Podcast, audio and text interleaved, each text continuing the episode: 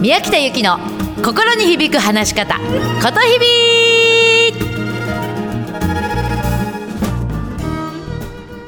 おはようございます。ことひびの宮北由紀です。7月10日水曜日いかがお過ごしですか？お元気ですか？ことひびとは言葉が響くと書きます。いつもあなたの心に響く言葉で話をしましょうという話し方教室をもう12年やっています。今日も皆さんが今日一日何か意識できることをお伝えしてまいります。さあ今日はね相手を引きつける話し方を教えてほしいって言われたのでちょっと話しますね。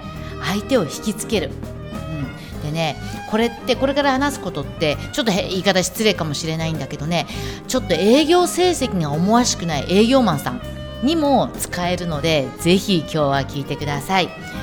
えっ、ー、とね琴日々では基本体験話を話をで話をしなさいって言ってるの。体験話っていうのは自分がもう体験したあの体験しているから話が非常に思い描きやすいんですね。で人間は視覚動物だから思い描ける話。要するにイメージできる話っていうのは非常に相手を引きつけます。なので体験話をしなさいっていうのはもう大前提なのね。でこの体験話をする時にさらに相手に引きつける話し方としてそれをビフォーアアフターで話をしなさいっていうのが今日のポイントなんです。体験話をベースにビフォーアアフターで話をするということです。例えばね何でもいいんだけど先ほどあまり営業成績が思わしくない、えーと、営業マンって言ったから何でもいいんだけどね。じゃあ例えば私が、えーと、目の前にはちょっと水があるんですけどね。ペットボトルのお水。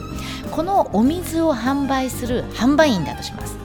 であまり営業成績が思わしくない販売員さんっていうのはこのお水の効果効能要するに飲んでみえっと、このお水はこういう効果があるよって。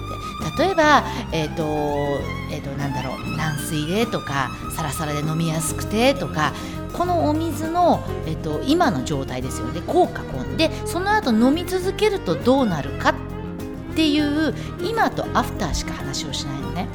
じゃなくてこのお水と出会う前がどういう状態だったかっていうところを話してあげるの。そうするとすごくいいのね。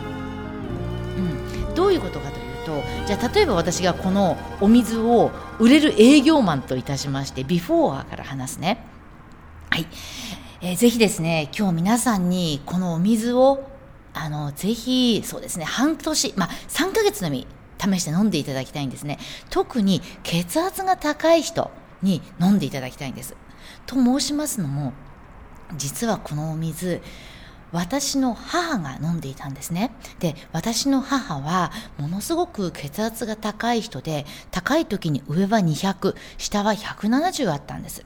で、なんとかこれ低くならないかなってお医者さんに行って、今度は血圧の薬をもらったんだけれども、今度は下がりすぎちゃって、このフラフラになっちゃったんですね。で、なんとかこう毎日口にできるもので血圧が下がらないかなっていうことの時に、このお水に出会ったんです。今までがビフォーはね、わかります？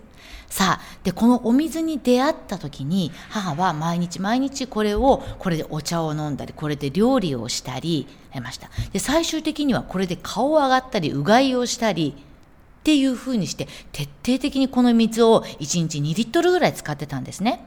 そしたら、こっからアフターよ。こう、そしたら、200と170あった血圧が、130と90まで下がったんです。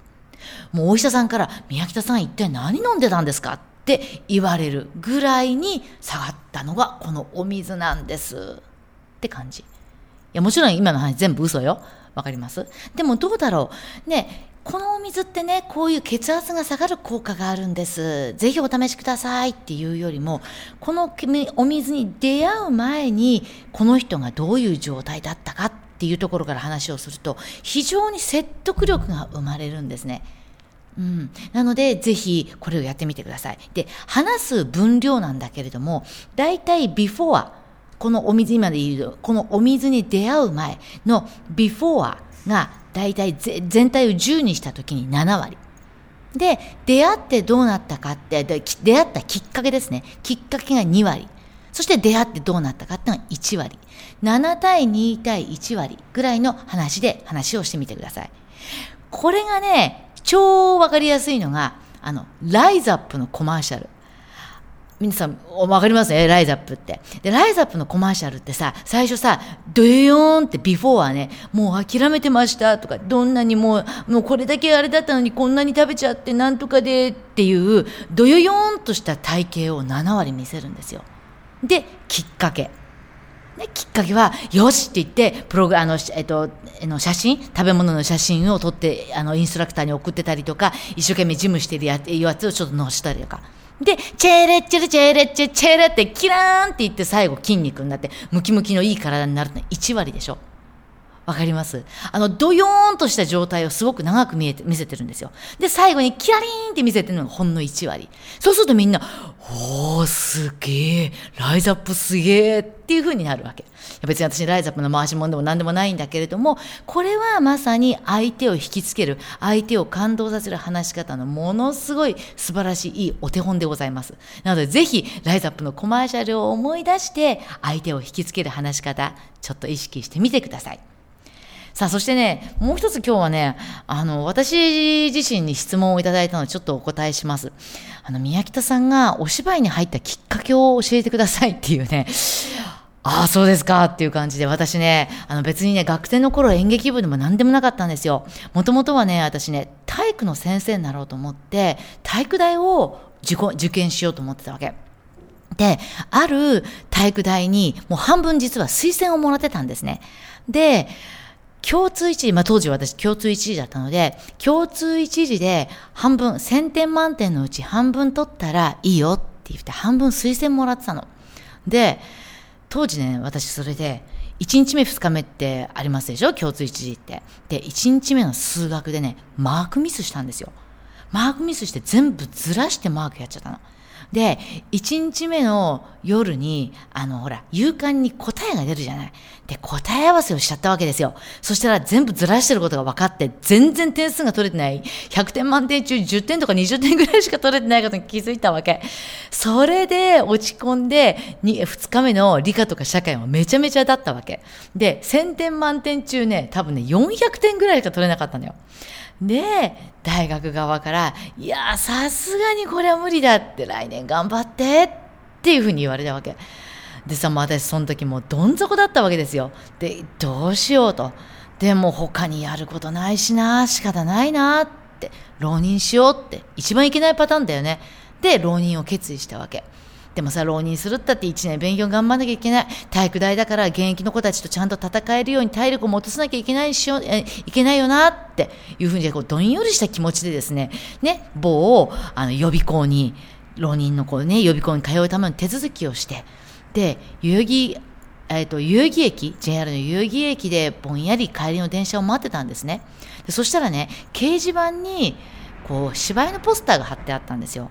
で、その芝居のポスターのね、タイトルがね、どん底っていうタイトルだったんですよ。で、ドロドロっとした字で、どん底って書いてあったわけ。で、あんまり今の私の自分の気持ちにぴったりのタイトルだったから、なんじゃこりゃって思って、ちょっとそのポスターを見たら、無名塾っていう中台達也さんがやっている劇団のお芝居のチラシだったの。で、ね始まるまで暇だしさ、ちょっと行ってみようかなと思って生まれて初めて池袋のサンシャイン劇場で見に行ったわけ。で、びっくりしたのね。中台達也さんのセリフの中にね、自信は天才なりっていう言葉があるのよ。自信を持ちな、そしたら誰だって天才になれんだよ。素晴らしいじゃねえかっていうセリフだったの。ただその時にびっくりしたのね。天才っていうのはさ、持って生まれた才能が開花した時。そういう人たちを天才って、もともとそういうものを持っている人たちが天才だと思ったわけ。例えば、歩く前に作曲をしだした人、モーツワルトとかさ、そういう人が天才だと思ってたわけ。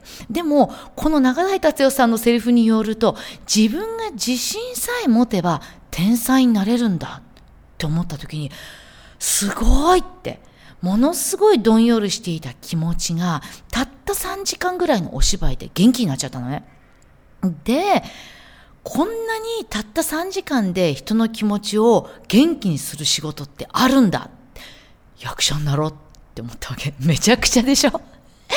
で、まあ、そっからまあ役者になったんだけれども、そのめちゃくちゃな状態、その当時私ね、64キロ、5キロぐらいあったのよ。もう機敏なデブって呼ばれてるぐらいすっごいおデブさんだったわけ。それがなぜ芸能界に入れたか。その続きはまた何か機会があったらお話をいたします。はい。ということでね、ぜひ皆さんも、えこんな話含め、え自分らしく話したい人は、メルマガ、ことひびにもぜひ登録してください。毎日毎日お昼にメルマガが届きます。メルマガ宮北で検索してください。さあ、それでは今日の一曲。私がね、このどん底時代にもう繰り返し繰り返し当時ウォークマンでね、聴いていた曲をお届けします。コーラスライン。懐かしいでしょ？聞いてください。今日も面白い一日を。うまく話すな。心込めて話してね。こと日々の宮北ゆきでした。じゃあねまたね